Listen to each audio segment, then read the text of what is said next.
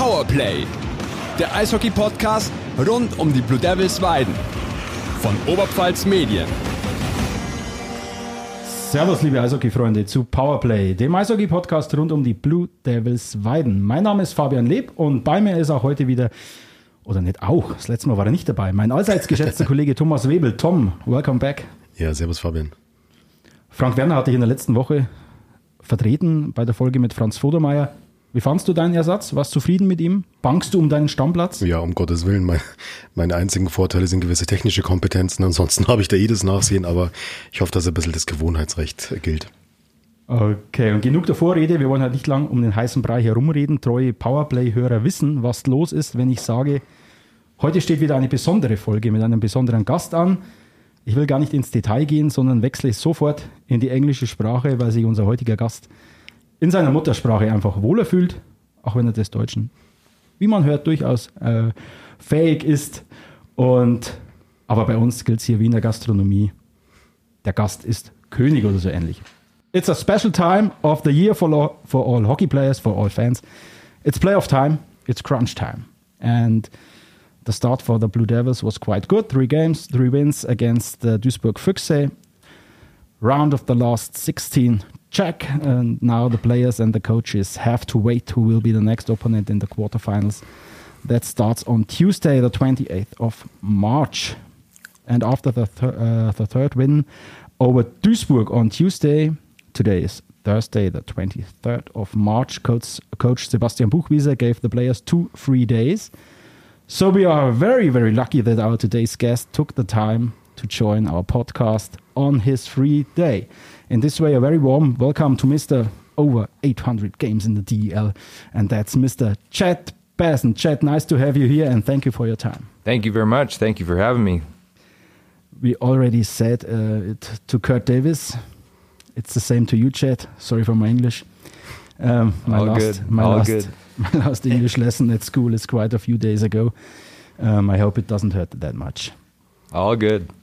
As we already mentioned, it's it's playoff time, and now you got two days free. What means free in your case? Is it running in the morning, some fitness in the afternoon, or is it really cool down and enjoy? Okay, not today, but at the sun. I think it kind of depends on uh, what time of year it is. Uh, maybe earlier in the year, I would mix in a workout or, or do something. Uh, this time of year, I take it pretty easy.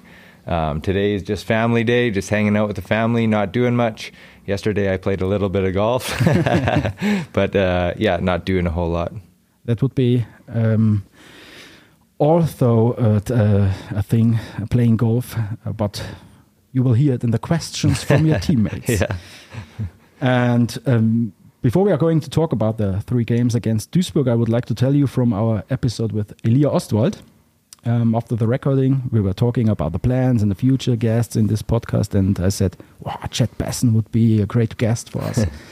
but we'll probably have to do it again in English, as we already did it with uh, Kurt Davis. Do you want to know Elias' answer? Yeah. Chad is such a long time in Germany. He has a German wife. He speaks German very well. Chad should do this podcast in German. And now we are sitting here and talking in English. Why? I do speak German, but it's um, it's not that great. So I think I'd embarrass myself more than anything. But I do communicate half decent. Uh, my wife is German, and so my parents-in-law don't speak any English, so I have to speak German to them. So I do communicate in German, but uh, maybe doing a podcast isn't the greatest greatest way. Okay, we are here in English. And as I said, I hope it doesn't hurt Ed um, as much. No. Tom. Oh, no, no. Before Tom will introduce our guest, he is born in 1983, and experts um, would say the best year to be born in. And I can say you uh, that turning 40 years old, it it doesn't hurt. It Yeah. feels still like being 20 years old. Um, but Tom, please introduce our today's guest. At least if you behave like uh, 20 year old. Uh, our guest, uh, if I got it correct, you, uh, you played hockey from 2000 uh, for the Regina Pats in the WHL, then also in the WHL Vancouver Giants. Then one of my favorite um, team names ever, the Medicine Hat Tigers. Yeah, Perhaps you right. could explain a little bit what's why are they called Medicine Hat Tigers? I'm not even sure why they're called Medicine Hat, but um, it's a great, great hockey city. It's not very big, but um, when I played there, they had a smaller rink, and the atmosphere was unbelievable every night, and uh, it was a great place to play. Okay, and then the Everett Silvertips, also Yeah. WHL, and then you moved to Germany, and um, Yeah. I think it's it's fair to say there are only few uh, DEL clubs you haven't played for. Yeah. You played Yeah. from 2004 to 2020 for the Frankfurt Lions, Straubing Tigers, Hamburg Freezers, Augsburger Panther, Wolfsburg Grizzly Adams, Iserlohn Roosters, and Nuremberg Ice Tigers. So yeah. quite a long time in the ballotage of uh, German hockey.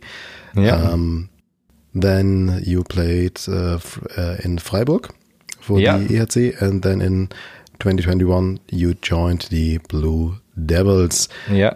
and you also were the captain last year, last last season. Okay, so yeah, what what Fabian just mentioned, quite a career. Yeah. Okay, but perhaps we can move further and talk a little bit about the playoff games against uh, against Duisburg. Um, on March the 17th, we have had this uh, 7-1 win over Füchse Duisburg. Um, yeah, looked more or less easy in the first period. Uh, Rubisch gave the Devils a one nothing lead with a brilliant solo, Yeah. re- really great great play. Then Tilchi with the two nothing, uh, Glaser, Luca Glaser in the second period with the three nothing in power play. Uh, and then early in third period, Duisburg scored the first time this evening and also the first time, of course, in this series. Was this a moment when you thought that game could become tied again, or were you totally sure that'll be a more or less easy victory? I think it was uh, 3 1 for a little bit there, and Yeah. it was fairly tight. And then I think once we got a couple more goals, it, you could feel the game kind of change a little bit, and then it was pretty much over. Um, the next game was a little bit different, obviously. Um, but yeah, that first game was, at some point, it just was a bit of a runaway. Yeah, just just to finish it, finish it off with Tealch Davis and Luca Glaser with two more goals. Yeah. At the end, it was a seven-one win, um, and the statistics were really, really impressive. The shot statistics: uh, fifty-six shots for the Devils, eight for Yeah. Duisburg Füchse. so that was really very impressive. Uh, but Coach Buchwieser, um, after this game, he, he told us and he told the other journalists, uh, things will look very different in Duisburg. And yeah, I think it's fair to say he was right. Fabian? Yeah. Yes, he was right. it was a totally different game in, in Duisburg. In the first period, Heinisch scored uh, the one nothing early in the game, but then Duisburg uh, scored twice. Nado Nagtzaam tied the game 2 2, but then um, Duisburg scored again twice, taking a 4 2 lead. And there were discussions about the fourth goal for Duisburg. Was it in? Did it hit the bar? How did you realize this scene? Uh, when I saw it, I, I thought for sure it wasn't in.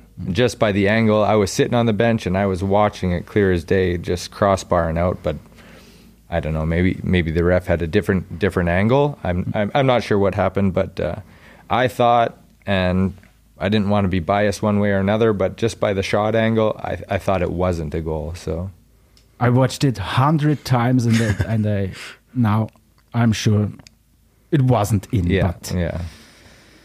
um, I think it has been some time since you were down two goals. And what exactly hadn't worked in Duisburg till this moment? Yeah, it was a bit of a different feeling. Uh, I thought we had a pretty good start. First few shifts were pretty good. We got the first goal. We were up one nothing, and then maybe we thought it would be kind of like the same uh, the first game a little bit. I'm not sure what happened, but they just started to gain momentum, and they got a couple goals, and then we got one. Then they got a couple more, and so we were down on third there, and it was it was looking a little bleak for a while, but. Um, like we've kind of done all year. We've got the right goals at the right time and some big goals by some guys, and uh, we we got the win. Nardo Nagtzaam scored again 3 4. Yeah, Luca Glaser tied it 4 4, and some fans were already prepared uh, uh, themselves for the overtime. But Yeah. just two minutes before the end of the game, the Devils had a power play once again. Kurt Davis to the slap shot at the blue line, and Mhm. Neil Neil Samanski deflected the shot. Yeah. 5 4 to the Devils. Was this the moment uh, you knew we'll win this series 3 nothing, or, or did you think Duisburg could come back in Weiden? No. No. I didn't really have the feeling, no. Uh, I thought that was going to be the game, if anything. You know, like I knew they'd play different. I knew it'd be a different game in Duisburg. It was the same as last year in the first round. It was always different on the road. Um, so once we got that win, you know, once we came back and got it, then I knew we would close it out at home. And Coach Buchwieser, he said after the game, it was the expected tight game. We patiently played the last power play, but at the end of the day, Duisburg gave every, everything they Yeah, had, yeah. but it wasn't enough. And Duisburg's coach, he was on fire. Um, Yeah. um, he called the refs two imbeciles uh, who decided the game. Yeah. Mm, I suppose you, you got another opinion, or, or can you understand his well, a thousand, a thousand I'm euro? not, I'm not sure. I, yeah, I, I don't know. They they did get a free goal, so I'm not sure how they Yes. how it went either way, but is what it is. And Tom, Yeah, then Third the game in third, third game of the series, uh, March 21st. Um, in the first period, there were no goals. Uh, why? This is very unusual for you guys to mm, don't score in the first period. Yeah, I'm I'm not sure why actually. Um, I think they're a funny team. You know, I they got a really good first line, um, so that gave them some mom- momentum. That first line was uh, in our zone for a lot that first period, so maybe that had something to do with it. But it's the playoffs; anything can happen, and yeah, then we kind of turned it on after that. Yeah, and you did turn it on in the second period. Yeah. uh, you had Heinisch with the one nothing, then TLG Davis and Homyakovs with a four nothing Yeah. lead, and then for Duisburg in the third period, just one goal for honor. But of course, that didn't didn't change anything. You you won the series in a yeah impressive way. I'd like to say. but now they are three days. And before we will talk about the quarterfinals, the memories of eventual Hanover Indians um, and his big career of uh, Chad Basson, we will have a short commercial break. Servus, mein Name ist Matthias Scheckelmann und zusammen mit meinem kongenialen Partner Julian Drager habe ich den Podcast Fehlpass. Beim Fehlpass geht es um Amateurfußball von der B-Klasse bis zur Bayernliga. Bei uns geht es um die Kreisklassen Ronaldos, um alles, was am Wochenende so los war und andere interessante Themen rund um den Fußball. Also auschecken auf Instagram unter Fehlpass Podcast und auf allen gängigen Streaming-Plattformen. Welcome back to Powerplay, the Blue Devils podcast, with our guest Chad Basson. Chad, in the quarterfinals, the Devils could meet again the Hanover Indians, as they did it already in the last uh, playoff quarterfinal, with a better end for Hanover. Which memories do you have of the last year series with the Indians? Yeah, I remember it was pretty hard. They were a pretty good team. Um, it was pretty intense, actually. Uh, I didn't know what to expect. Um, and not easy playing in their rink either. So that's that's all I kind of remember. You played at least a, a leading role um, because you, you, you've got blocked one day after the game four, I think it was. Yeah. Um, and- if it really comes against the Indians, do you have any thoughts like revenge? Um, I'm not Yes. sure. It's yeah. Oh, obviously we want to win every series. So, um, and they did get the best of us last year. So maybe a little bit, but um, I think it's two different teams this year. Um, we're a much different team, so maybe a little bit. We'll, we'll see how it goes and, and who we end up playing. Yeah, Um, it's not clear um, who you um, who you will be playing against in the quarterfinals. Um, do you know? Do you watch the other games to the possible opponents?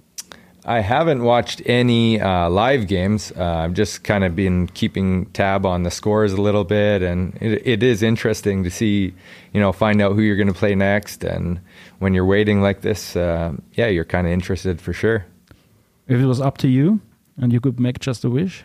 I don't know. I don't know. I, I don't really care. Actually, no preferences at this point. Just waiting on the opponent and and uh, ready to go. Actually, pretty excited for the next round.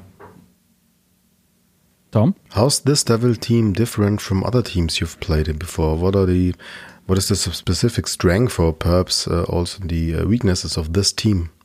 I think when we've been healthy, uh, we've had four really solid lines. Like, Yeah. I don't know if I've had this depth um, even in my DEL career or or other teams I played on. Like four lines that could play against anyone really. So I think that's our biggest strength. Um, and we play hard, we work hard. So I think that's big. Yeah. When it comes to training, what are the aspects you personally focus most on? What's the most important in training for you as a player?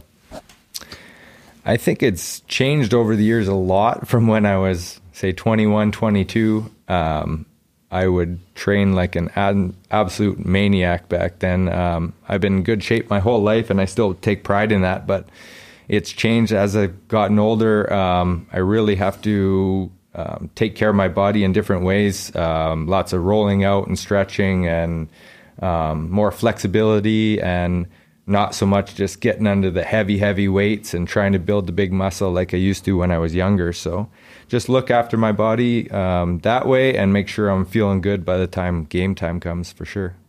now you are an, an experienced player, and in what are you trying to teach the younger teammates?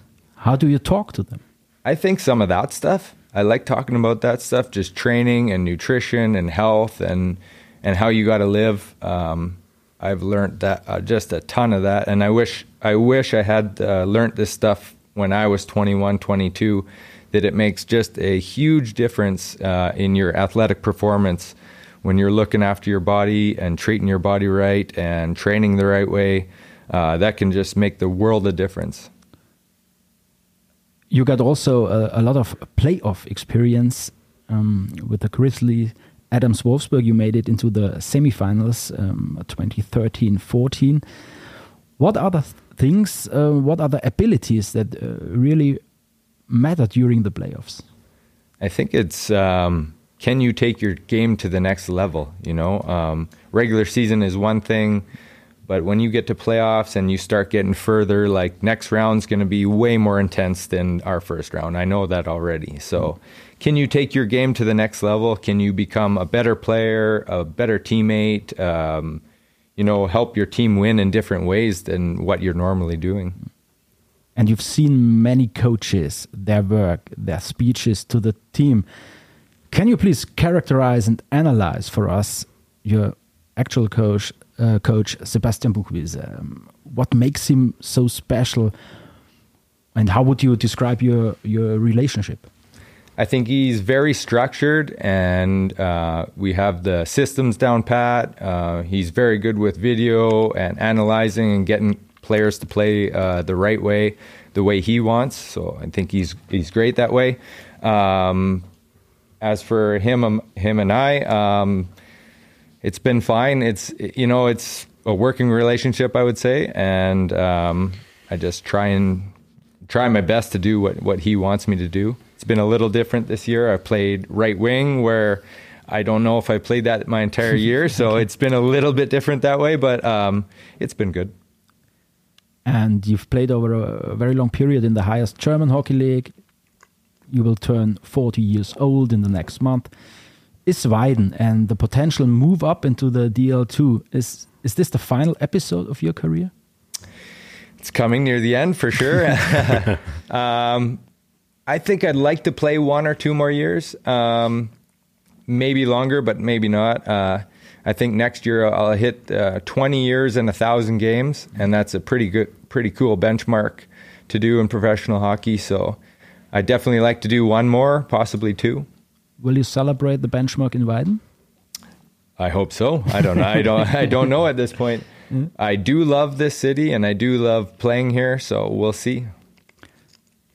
Can you imagine uh, imagine any challenges that uh, stimulate your motivation in a new way, or do you want to end the career in Weiden? I think it's a. Oh, um, I don't see that outside of here. I, I'm I'm I'm not sure at this point, like where my career is going to go. But um, I love the challenge right now, um, still being 39 and being challenged by trying to win this championship and move up to the second league.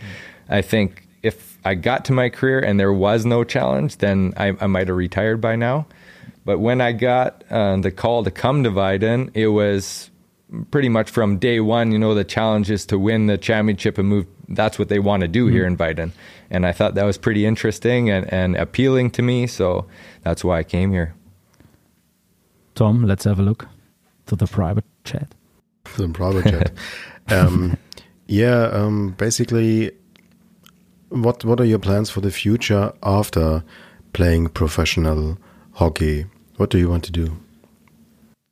Uh, I kind of got two ways to go. I'm I'm not sure. I I would love to stay in hockey. I'd love to um, get into possibly coaching, um, but maybe more as of an assistant coach and a player development uh, kind of role. And I would love to do that with younger players who are trying to become better. Um, working on skating and skills, I think I could have a big impact on on um, skating and uh, nutrition and fitness and just uh, developing young players. Um, like I said, when I was younger, I I didn't quite get that. I, I did have some help and I had some great coaching, but I didn't have that specific aspect.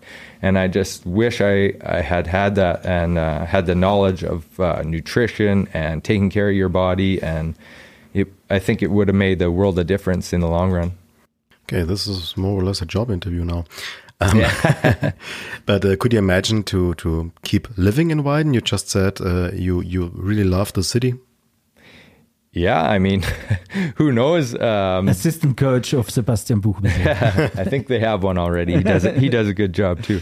Um, but uh, I do love the city. It's uh, me and my wife really love it here. So who knows? okay, but you will in the one day, uh, one way or another, um, be connected to hockey in the future. Oh, for sure, absolutely, yeah. It's your second year in Weiden, and and we already heard you love the city. Um, um, do you have a favorite places um, to relax, to chill out, to drink a coffee? Uh, we have a few spots downtown. We live right close to downtown there, so we're down there every day. Just uh, yeah, have a coffee at a cafe or walk around. It's not the uh, biggest city in the world, but mm yeah, very nice little little city. And from all the cities um, you played and, and, lived in, which one is your favorite and why? And you don't you um, don't have to say Weiden. You really yeah. very honest. Um, if I was to be honest, I, I loved my time in Nuremberg. Mm. Uh, I loved the city. I loved the rink and, and the fans. And that place was, we had an amazing team. Just everything just made me feel really at home. And I loved playing there it's not so far away. Uh, yeah, exactly. Do, do, you travel to Nuremberg? Uh, we do. Yeah, we have been there a few times each year. I still have friends on the team, and we like going and having dinner and or a coffee, walking downtown there. We went to the opening night game this year, so I've been back a couple times. Yeah. We will have a question from Nuremberg uh, okay. later on. and what does Chad Bassen when he's not on the ice? Um, during the year, not a whole lot. Um, you mean summers or whenever and win and winter and yeah. uh, autumn, spring. I, am I'm, I'm a golf nut, so like uh, I just golf a ton in the summer and train and um, yeah, in the winters I'm I'm dreaming about golfing. uh, my dad is a golf pro back in Canada, so I was born playing um, golf all summer and hockey all winter.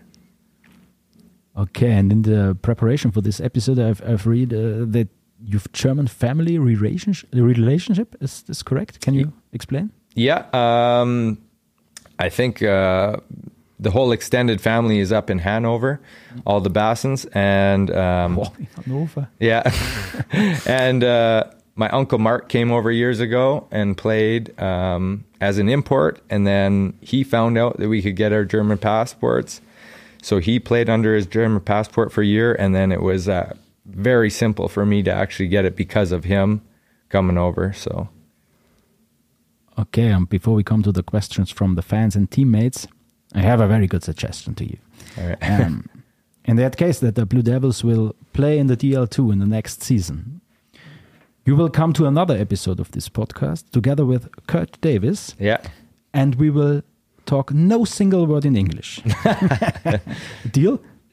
I can I could probably get by. You could probably understand what I'm trying to say, but it, it We're- wouldn't we're be pretty sure. perfect. Yeah, no. Uh, our English is not perfect too, and um, uh, Luca Gläser will sing a, a, a, a, a soccer anthem. Yeah. Uh, uh, Marco Welf will, uh, will do a rap song, and Franz Vodermeier get shaved. Talking about Luca Glaser, his German is not as good as well. okay. Okay. Now, Tom. Coming to the It's up to question from the fans, um, Okay. fans, and perhaps the one or the other teammate. Who knows? Yeah. Um, but I think the first question really is from a fan. Uh, what's the meaning of your of your number, the sixty-one? At this point in my career, uh, it has a uh, a big um, meaning to me. I've worn it for many years now. Um, I don't know why exactly I started. I think I was sitting home and it's just a funny story. I was sitting home in Canada watching a hockey game and um, Max Afinogenov played for Buffalo and my dad just sat there and he's like, "Man, you skate exactly like Max Afinogenov." And and um, I was like, "Ah, that's kind of a cool number." So I started wearing it and it's been uh, part of me ever since. What does it mean when you touch the ice after the end of the game? When we win or lose. It's it's a question from I can say perhaps. it's a, a, a moment. well, I have amazing feeling when we win and uh, I'm not the happiest guy when we It's lose. no so- ritual. uh, it's no ritual or something. No, nothing, no. Uh, then we have a question from a guy called Tony Maroney. Okay. Who has the worst beard growth in the team? Oh, oh man, I'd have to think about that. Um, who doesn't grow one very well? Uh, I'm not sure if Ozzy grows a beard. Does he? I'm not sure. I don't think so. Philip. Yeah, maybe Phil. Yeah, Yeah, exactly. Phil. Yeah. Okay, then uh, someone called Nardo uh, Nagtzaam. I don't know. Never heard of. Um, do you still think Nardo is the top golfer in the team? After yesterday, absolutely not. Can you I think- explain? He was so bad. No, it wasn't that bad. He hit he hit lots of good shots. Um, I think, yeah, Kurt Davis is the best at this moment. Okay. At this moment. Okay, then um, it's a question about you missing your time in Nuremberg, but I think we already talked about Nuremberg and you really liked it there. bec- So perhaps we just move on to the next question. Why did you initially start started play to play hockey? What what were the reasons? I loved it at a at a very very young age. I think uh, my parents said as soon as I could walk, I was on the ice skating. So uh, I just fell in love with it at a young age, and uh, my whole family um, comes from a hockey background. Uh, my grandpa played years in the NHL, uh, nine or ten years in the NHL, and then my uncle Bob played like sixteen years in the NHL. So I was around it a lot growing up at a very young age. So uh, I was just fascinated with it. And there's a question from someone inside this room. Um, your grandfather Hank and your uncle Bob played in the NHL. Were you also close to it? I was very close to it. Yeah, very close to them as well. Um, uh, obviously, I didn't see my grandpa play, but um, uh, I When saw did- videos, when did and he play? then what's that? When did he play? He played in the 50s and 60s, I believe. Yeah, he was a goalie. He played for Detroit, Chicago, and Pittsburgh. Yeah, Okay. yeah. And then my uncle Bob played, and then when he was playing, I was around the NHL a lot. Uh, anytime he would come to Calgary, I'd I'd be at every game. And then he played a year in Calgary, and I was there all the time for practices and games. And I was a little kid running around in the dressing room, so I absolutely loved it. Fabian, I think the next question you have, you have to ask. no, no, no, no. How can you be so fit in your age? What a bad question. Uh, I think I just uh, at some point got immersed in that lifestyle. Like I said, when I was younger, I would train like crazy, but I I really had no method to my madness. I would just train like crazy and I'd be in good shape, but I would be, I don't know, something was off a little bit, you know? And then once I played in Augsburg, I got really immersed in, in the lifestyle, just um, eating super healthy and getting my diet dialed in and training hard and smart. And um, yeah, I've just, uh, ever since those Augsburg years, I've just studied it like crazy, uh, kind of got my routine and I stick with it. Tom, the last questions for The you. last questions for me. Okay. How would you celebrate when the Devils move up to the DEL2? What would you do? Oh, I think it'd be a pretty good celebration. um, that's what we're um, trying to achieve, and that'd be a, a great accompli- accomplishment if we can get it done. So I'm not sure exactly how, but it would be a good celebration. And a long one, perhaps, too. Yeah. Okay. uh, A little bit more than half an hour. Perfect landing, I would say. awesome. Big thank you to Chad Besson and Thanks a lot. We wish you Yeah, thanks for having me. That was fun. we wishing you good luck and all the best for the quarterfinals against Hanover, against Yeah, we'll see. We will see. Devils will do it. In three. Okay. Kurz zurück in Deutsch. Wir hören uns nächste Woche wieder, wenn wir dann wissen, wer der Gegner ist. Dann ist das erste Spiel schon absolviert am Dienstag. Und dann schauen wir mal, wann wir eine Podcast-Folge und mit wem nächste Woche unterbekommen. Bis dahin, ich hoffe, es hat nicht allzu sehr geschmerzt, unser Englisch. Bis dahin, alles Gute. Drückt mal den Devils die Daumen. Bis nächste Woche. Macht's gut. Ciao, ciao. Servus, ciao. Powerplay, der Eishockey-Podcast rund um die Blue Devils Weiden von Oberpfalz Medien.